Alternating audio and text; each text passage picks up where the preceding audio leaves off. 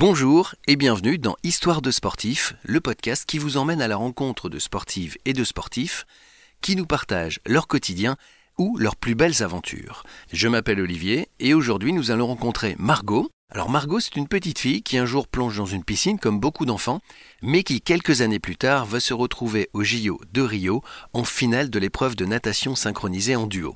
Évidemment, c'est un parcours semé d'étoiles, mais aussi de quelques embûches. Sans mauvais jeu de mots, je vous propose de plonger tout de suite dans la vie de Margot. Mais, euh, mais voilà, enfin aujourd'hui, je regarde presque cette période avec euh, un petit peu de tendresse en me disant, bah voilà, tu, ça t'a bouleversé ta vie, tu savais pas ce qui allait se passer après et, et tu t'en es sorti et tout va bien.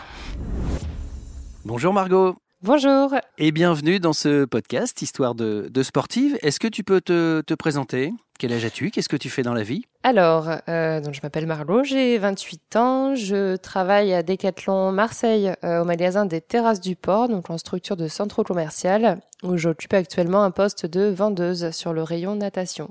D'accord, alors la natation, c'est ton truc, évidemment. Tu étais très loin dans la natation synchronisée, jusqu'aux Jeux olympiques de, Rio. On aura l'occasion d'en reparler. Euh, comment tu as découvert ce sport? Comment tu t'y es mise? Euh, alors tout à fait par hasard, j'avais une, euh, une grande affinité avec l'eau. Je, je sortais de deux années euh, de danse moderne jazz avec une, une, une professeure extrêmement exigeante, mais euh, c'est une expérience qui m'avait vraiment euh, plu. Euh, néanmoins, j'avais envie de retrouver l'élément aquatique et euh, je me suis dirigée vers la piscine qui est juste à deux minutes de chez moi, euh, de ma maison d'enfance. Et en fait, je voulais m'inscrire au cours de natation course et il n'y avait plus de place. Donc, euh, je me suis un petit peu rabattue sur la natation artistique. euh, ça a été un petit peu un choix par, par défaut. En plus de ça, j'avais une image très coincée et classique de la nageuse artistique et ça me ça me plaisait pas tellement. Euh, et puis un jour, en fait, je suis allée voir un entraînement et j'ai été fascinée par euh, ce qu'arrivaient à faire les nageuses euh, euh, grâce à leur corps. Enfin, j'ai vu la difficulté qu'il y avait dans cette discipline et c'est ce qui m'a c'est ce qui m'a attirée. T'avais quel âge? J'avais 8 ans et demi. Alors je me suis toujours posé une question, mais je suis sûrement pas le seul. Vous donc vous dansez, vous nagez sur de la musique, mais Mm. comment vous entendez la musique sous l'eau? Alors, on entend la musique grâce à un haut-parleur sous-marin, en fait. Et on entend aussi bien. On entend extrêmement bien et en plus de ça, on prend l'habitude, comme en ballet de danse, comme en patinage artistique, de, euh, de compter la musique. Donc on a le rythme qui est toujours présent en fait. Et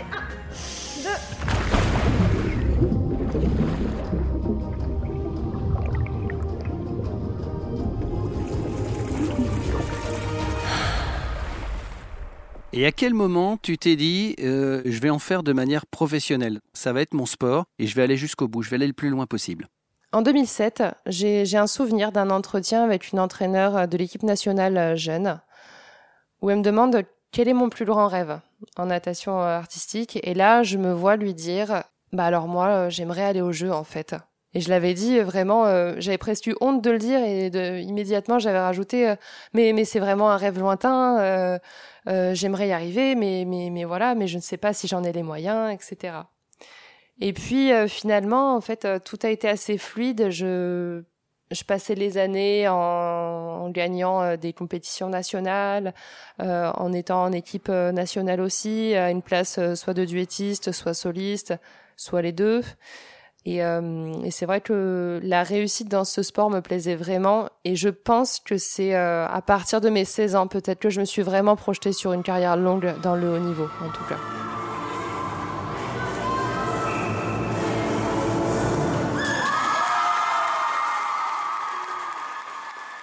Qu'est-ce que ça euh, demande de faire une carrière dans ce sport? C'est quoi les efforts C'est quoi les, les contraintes? Puisqu'on après on parlera aussi de l'image du sport, parce qu'on se rend pas compte à quel point il y a un effort physique et en plus Oui. il faut une perfection artistique. Donc ça doit vraiment être difficile. Bah, sincèrement, ce que ce sport demande, une fois qu'on a toute la base, c'est euh, de la persévérance.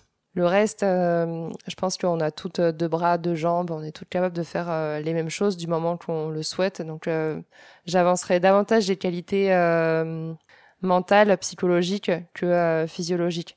Hormis ça, on a quand même besoin d'une certaine souplesse, d'endurance aussi dans l'effort. mais ça, c'est des qualités que l'on va gagner, enfin qui se travaillent en tout cas. Si on attaque le travail suffisamment jeune, ça passe en fait. Tout le monde peut peut devenir une bonne une bonne nageuse artistique. Après, je dirais qu'il y a quand même un feeling, un ressenti, un toucher avec euh, avec l'eau, euh, ainsi qu'avec la dimension euh, artistique qui peut faire une différence. Tu parlais d'image tout à l'heure du sport. Tu en avais quand tu étais petite une image un peu classique. Oui. Peut-être même désuète. Oui. C'est quoi, toi, ton retour sur cette image de, de ce sport qu'on pourrait parfois, au vu de son exposition médiatique, comparer au patinage artistique, par exemple? C'est un sport super exigeant mais c'est pas forcément reconnu, même financièrement. D'ailleurs, quand on est athlète de haut niveau en natation artistique, on gagne pas la même chose qu'un footballeur. Non, c'est sûr.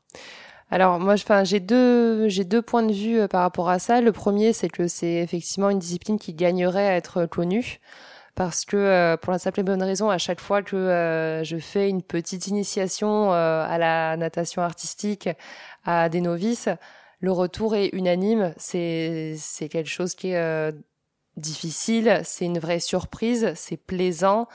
Et voilà, et en fait, ce, ça, c'est quelque chose que, qui est accessible que quand euh, on l'a testé. Mon deuxième regard, c'est que quelque part, je comprends que cette discipline ne puisse pas attirer tous les publics. Euh, comparé à un match de foot, de basket ou quoi que ce soit, il n'y a pas de suspense. On est sur un sport à notation où en plus de ça, la hiérarchie est très ancrée. Donc le côté suspense est euh, peu présent dans cette discipline. Donc déjà que c'est une discipline artistique qui va peut-être plus toucher les, les, les populations féminines, mais en plus de ça, il y a pas, il y a peu de suspense. Donc, euh, je peux entendre que ce soit pas, euh, pas facilement euh, médiatique. Et alors, tu parlais des, des hommes. Il y a toujours ce, ce, préjugé qui voudrait que ce soit pas un sport pour les hommes, mais plutôt un, un sport de femmes? Alors oui, c'est sûr que je pense que le préjugé, il est toujours présent dans certaines mentalités. en revanche, en tant que connaisseuse de, de la discipline, on a des hommes à l'international qui, euh, qui s'affichent et qui s'affirment euh, dans leur virilité, en fait. Donc, euh, de, moi, de mon point de vue, avec la connaissance du, du sport que j'ai, je dirais que je n'ai pas ce ressenti-là. Mais je, je, peux entendre et je pense qu'il y a, je pense qu'il y a malgré tout encore des, des a priori euh, là-dessus, malheureusement.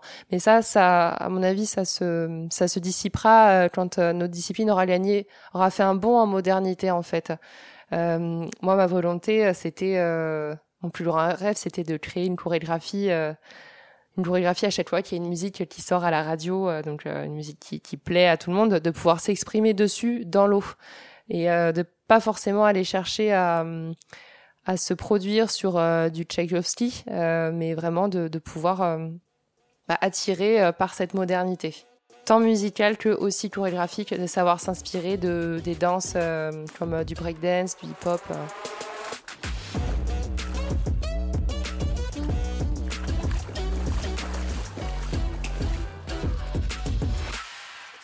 Et euh, c'est quelque chose qui est, euh, qui est en train de, de, de faire euh, une entraîneur. alors, elle est d'origine espagnole, elle vient de l'équipe nationale espagnole, elle a été médaillée olympique à Pékin et à Londres, c'est Andrea Fuentes. Et cet entraîneur-là, elle est en train d'apporter un nouveau souffle à l'équipe nationale américaine, dont elle a pris la tête. Et, euh, et, vraiment, ça fait du bien à la discipline. Et je pense que c'est ce genre d'initiative qui va apporter de la visibilité, mais aussi qui va briser certains clichés, euh, notamment par rapport à, bah, un éventuel souci de virilité euh, des, des, hommes euh, pratiquants.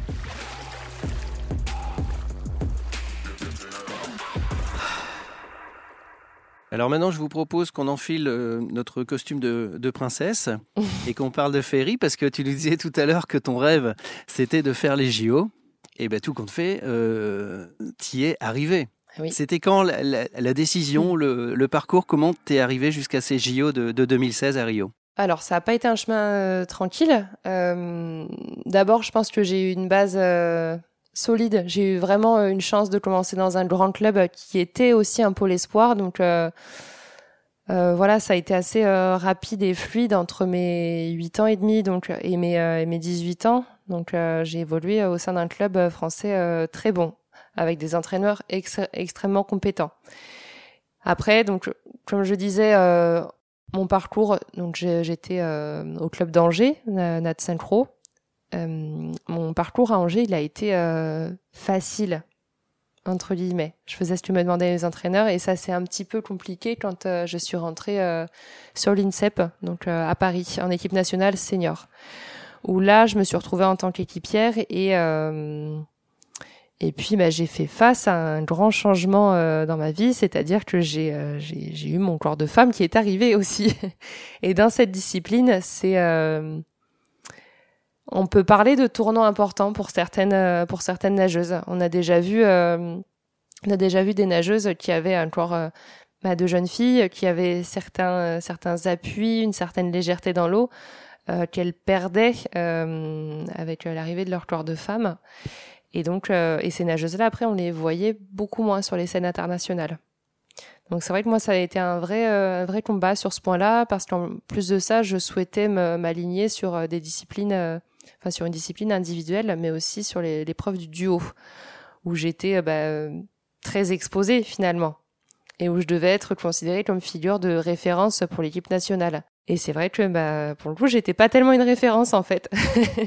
Donc euh, ma grosse euh, ma grosse faute sur ce sujet-là, c'est d'avoir pris énormément les choses à cœur, où j'avais du mal à distinguer le côté où on avait besoin que je sois à un certain niveau de forme pour ma pratique sportive et euh, le côté où euh, bah, dans la vie de tous les jours euh, on pourrait éventuellement me trouver bah, pas, pas au poids en fait.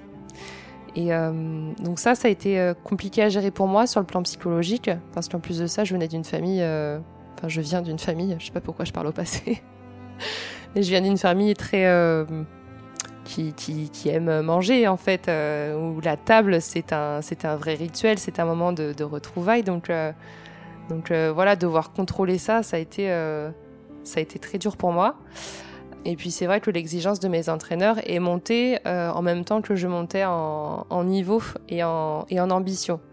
Donc j'ai été, néanmoins accompagnée par une nutritionniste toutes les semaines, toutes les deux semaines selon les périodes. Euh, et, voilà, j'ai réussi à atteindre certains, euh, objectifs à des moments de ma carrière, mais euh, je vais vais pas mentir, j'y ai laissé, ai laissé des plumes et ça a été, je pense, le plus gros combat de ma carrière.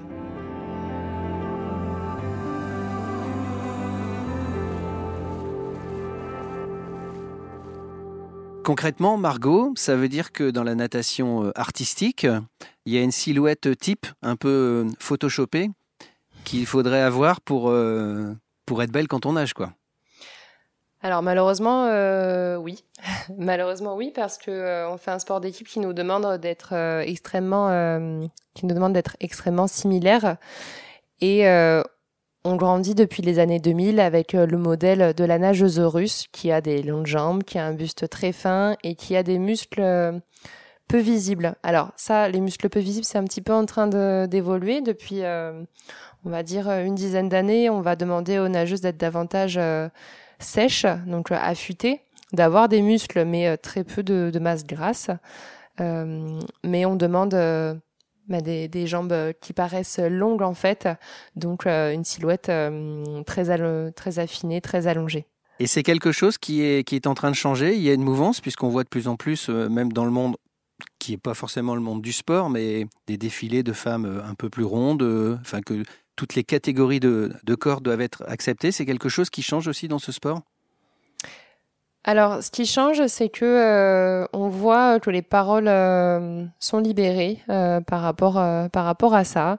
On a eu plusieurs témoignages. Je pense à une nageuse mexicaine qui qui a parlé il y a environ un mois par rapport à son entraîneur qui lui faisait subir ben, certaines certaines choses pour perdre du poids, enfin comme par exemple des des injections dans les jambes euh, de, je saurais plus dire euh, quelle, euh, quelle substance, mais euh, dans le but de, de l'affûter. Euh, on a vu aussi bah, des nageuses canadiennes finalement se, se rebeller contre leur entraîneur parce que il y avait aussi un, un certain harcèlement par rapport par rapport au sujet du poids. Donc il y a euh, des choses qui bougent en ce sens. Maintenant, dans les observations euh, de ce qui se passe en compétition, je peux pas dire que ça évolue tellement. Euh, je dirais même que ça va dans le sens inverse. Mais mais voilà, après on n'est pas on pas à l'abri qu'il y ait des individualités qui se démarquent. moi, j'ai eu la chance en 2015 de faire une, une finale de solo avec une concurrente d'à peu près mon niveau, qui avait une carrière beaucoup plus beaucoup plus longue en tant que soliste que la mienne. Et euh, cette nageuse, en fait, a été un espèce de point de comparaison avec moi, puisqu'elle non plus n'avait pas euh, le morphotype euh, nageuse artistique. Et pourtant, elle était très réputée pour avoir un excellent niveau. Et c'est amusant, c'est que je me suis retrouvée à passer bah, juste derrière elle lors de cette finale, et finalement, on a fini ex aequo. Et moi, à cette occasion, j'ai gagné deux places dans mon classement. Donc bah, sur ce genre d'événement, j'aurais tendance à dire que euh, bah, finalement, ça a été accepté en fait parce qu'il euh, y avait un point de comparaison qui était similaire. Mais, euh, malheureusement, en tout cas de ce que je connais, je peux pas dire qu'il y ait d'amélioration visible en compétition. Mais dans le monde, dans la sphère de la natation artistique, la, parole se libère en tout cas. qui prend la troisième place avec la note de 85, 53, 33 belle exécution. Euh. Si on parle aussi des bonheurs, parce que j'imagine qu'il y en a des bonheurs euh, quand on se prépare pour les, Jeux Olympiques. heureusement. Alors les bonheurs, bah, c'est c'est vrai que je ne peux pas dire que j'ai acquis énormément de médailles. En revanche, des réussites personnelles et collectives, euh, on en a eu beaucoup c'est extrêmement satisfaisant d'arriver à un résultat euh, qui est euh, très esthétique. Enfin, moi, j'étais j'étais fière de me dire que je, je réalisais des chorégraphies euh, de ce niveau-là, de, de, beauté en tout cas. Et c'est ce qui me c'est ce qui me faisait vraiment vibrer dans le sport. Au-delà du côté haut niveau compétition, c'est que c'est un véritable exutoire. En bonheur aussi, enfin, j'ai rencontré des, des amis que, que j'ai toujours à mes côtés, donc c'est ça a été une, véritable famille, des moments de partage incroyables. Je pense que tous les sportifs qui, euh, qui ont connu le sport en équipe seront unanimes pour le dire que euh, c'est un vrai bonheur de, de faire partie d'un collectif, en tout cas.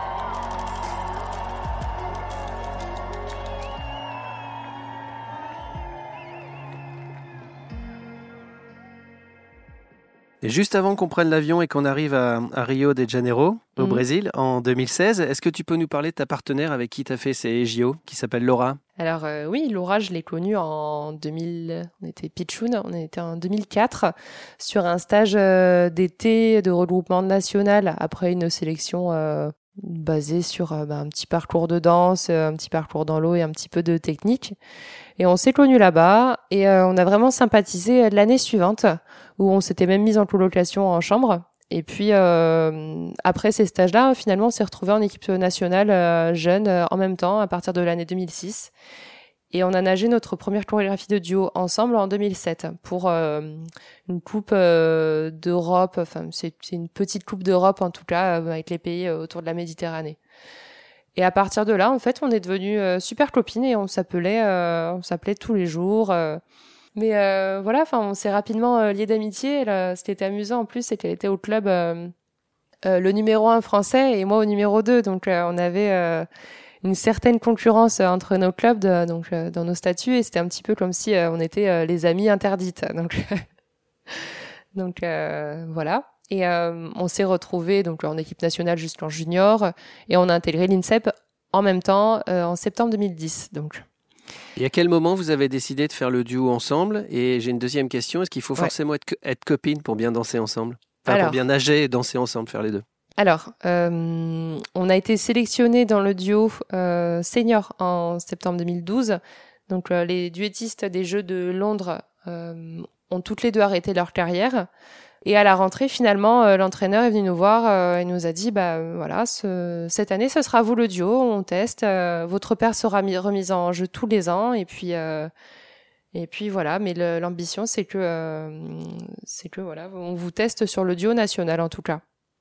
Et par rapport par rapport à l'affinité, c'est toujours un gain de, de bien s'entendre avec la personne avec qui on nage parce que ça ça ajoute du plaisir au plaisir mais ça n'est pas indispensable. Euh, je pense que on a, on a tous euh, au sein de notre travail quelqu'un avec qui on n'a pas forcément d'affinité, mais avec qui on travaille extrêmement bien. Donc euh, c'est pareil dans l'eau en fait.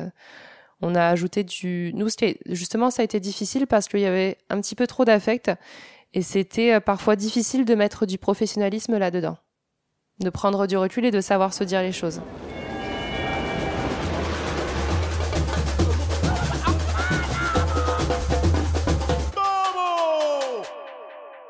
Alors, euh, est-ce que tu peux nous parler de ton arrivée le jour J C'était en 2016 à Rio de Janeiro? Mm. Vous savez toutes les deux que vous allez représenter la France dans votre discipline. Mm. Qu'est-ce qu'on ressent à ce moment-là? L'arrivée à Rio, c'est faite dans beaucoup de légèreté en fait. Même, je me souviens, je me souviens de la veille en salle d'embarquement, j'avais fait un FaceTime avec ma famille et en fait, euh, je sentais déjà quelque chose euh, d'accompli en moi. On n'avait pas commencé la compétition, on n'était même pas arrivé à Rio que déjà je me sentais euh, extrêmement bien. L'arrivée à Rio, ça a été, euh, c'était comme une arrivée à Walt Disney euh, en fait. On arrive directement, on a les accréditations et c'est un espèce de petit symbole, ce, cet accrédite avec le cordon qu'on porte tout le temps autour du cou pendant deux semaines. Finalement, c'est un peu notre identité, notre notre passe droit pour bah, pour tout pendant pendant deux semaines. Et euh, bah, je me souviens voir euh, les grands immeubles du village olympique avec tous les drapeaux qu'il y avait sur les fenêtres. Chaque immeuble était identifié par euh, une ou plusieurs nations selon, selon les pays. C'était super impressionnant en fait. Je me souviens de l'arrivée dans les appartements qui étaient tout neufs. On avait dû décoller le plastique au sol parce que il venait d'être livré finalement. nos couettes étaient sous plastique aussi. Enfin, c'était c'était vraiment chouette. On emménageait quelque part pour une durée de deux semaines et euh, on s'était même installé euh, plutôt bien. On avait affiché des photos au mur, des petits mots d'encouragement euh, de, de, jeunes nageuses qui nous avaient été transmis avant, de, avant de partir. Donc on s'est vraiment créé un petit cocon de, bonheur et puis et puis voilà. Enfin, le premier jour, moi, ça a été incroyable. On est arrivé le jour de la cérémonie d'ouverture et en fait, on a croisé tous les athlètes français on a pris l'ascenseur avec Tony Parker et ça c'était un moment euh, extraordinaire déjà. et euh, bah, d'entendre dans les premières heures une anecdote comme quoi euh, Usain Bolt s'est fait euh, s'est fait harceler euh, au self et qu'il est parti en, tapant un sprint, moi ça m'a fait mourir de rire ça en fait. Donc voilà, c'est un petit peu c'est un petit peu une arrivée incroyable et puis le soir alors le soir bah, c'était la cérémonie d'ouverture euh, on avait dû se battre euh, auprès de notre directeur technique national pour euh, pouvoir la faire, puisque par souci d'équité avec toutes les disciplines aquatiques, il souhaitait que personne n'y aille parce qu'il y avait des nageurs qui, qui avaient leur compétition qui débutait le lendemain matin. Bon, finalement, on a obtenu gain de cause, on y allait. Donc déjà, ça a été ça a été une grande joie de pouvoir vivre ça. Et en fait, Bon, la chance qu'on avait, c'est que nos épreuves étaient assez loin euh, de la cérémonie pour pouvoir se permettre de la faire, euh, parce qu'on a quand même piétiné pendant des heures. on était debout, donc d'un point de vue euh, sportif, récupération, c'était quand même pas génial, mais mais voilà, mais c'est vraiment avec aucun regret, ça a été énormément d'émotions. Enfin, une première journée tout à fait incroyable. Je crois pas m'être endormie facilement après ça, en fait. J'avais des images dans la tête qui étaient qui était extraordinaire. Toute la cérémonie, l'arrivée dans le Maracana, euh, c'était euh, un des moments les plus forts de, ma vie, je pense. On était dans cette espèce de grand, tunnel avant d'arriver dans le stade, bah, comme euh, le tunnel par lequel passent les footballeurs. Et on chantait tous la Marseillaise à tue-tête.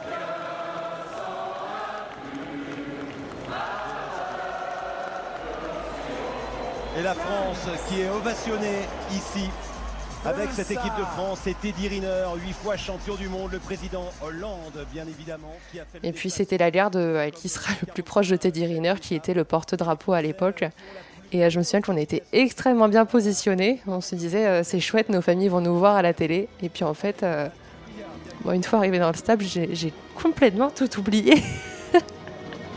j'ai complètement oublié les caméras. J'en ai, juste pris plein la vue. Je, je voyais en fait, le stade était tellement grand que je voyais les gens euh, extrêmement loin et euh, c'était comme s'il y avait plein de petites étoiles autour de moi. Où je voyais les lumières, les flashs, etc. Et c'était euh, c'était incroyable, c'était coloré, c'était un carnaval dans le dans le Maracana en fait, de la musique partout. Et enfin je me sentais comme en lévitation en fait.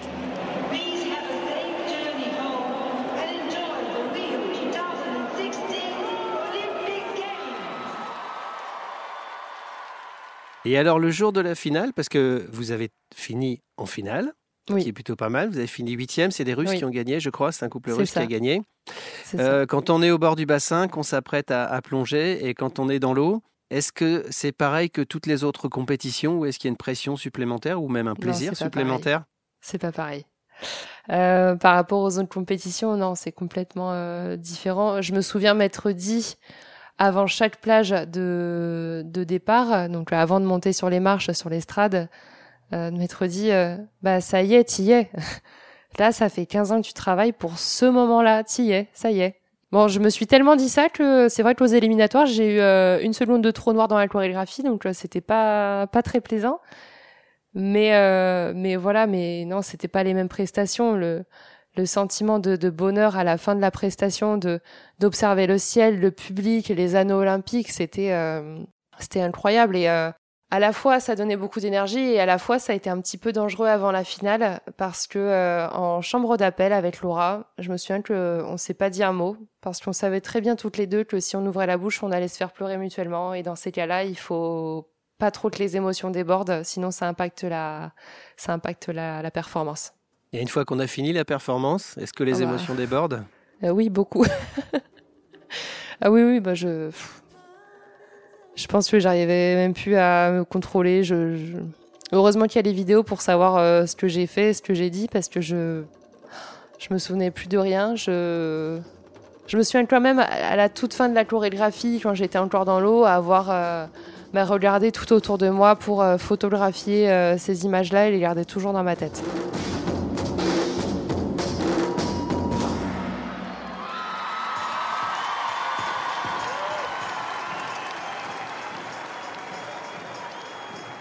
Et alors, justement, tu, parles de joie, de beaucoup de joie, et on le comprend, des moments inoubliables, des choses gravées euh, à jamais euh, dans ta tête et, dans ton cœur, et pourtant, c'est à ce moment-là que tu décides d'arrêter. Alors, la décision d'arrêter, je l'avais prise euh, avant ça. mais je savais que ce serait à, double tranchant, c'est-à-dire que les jeux, ça a un effet. Ben, soit c'est tellement bien, c'est tellement parfait que, ben, en fait, on a envie de finir là-dessus soit c'est tellement bien, c'est tellement parfait que ben, on a envie de replonger et de, recommencer encore euh, une ou plusieurs fois. Moi, me concernant, je, hum, je pense que je suis quelqu'un qui, une fois qui a décidé quelque chose, euh, revient pas tellement sur sa décision. Et c'est vrai que euh, j'avais euh, j'avais des grands questionnements en moi avant d'arrêter et puis la décision s'est prise un petit peu sur un coup de tête comme une évidence où je me suis dit mais en fait ça y est, t'as fait le tour, il faut que tu construises ta vie de, ta vie de femme maintenant. Il est temps. Et voilà, et j'ai eu cette chance par rapport à d'autres, euh, à d'autres amis coéquipières de, de finir sur ça.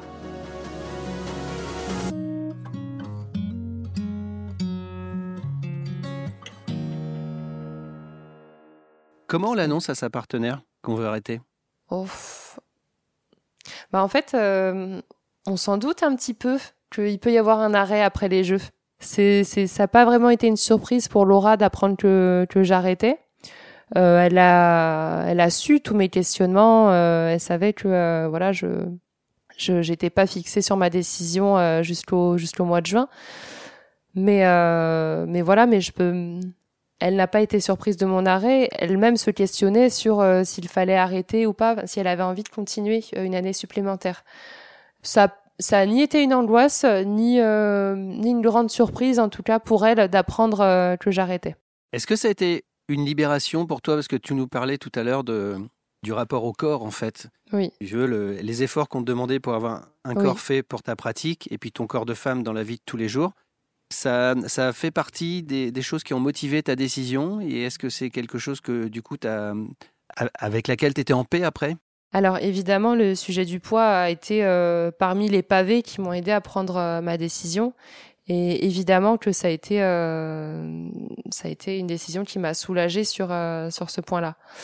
Maintenant, c'est assez paradoxal parce que je, voulais soulager mon corps et pourtant je savais que bah, à l'arrêt de ma carrière, j'allais prendre du poids. Donc que ce sujet-là, il allait pas être résolu de sitôt. J'aurais peut-être moins de pression de la part euh, de la part de mes entraîneurs, mais euh, mon regard allait être euh, allait être toujours aussi sévère et ça allait ça allait s'empirer en fait. Et alors, ton regard sur toi maintenant? Bah aujourd'hui ça va.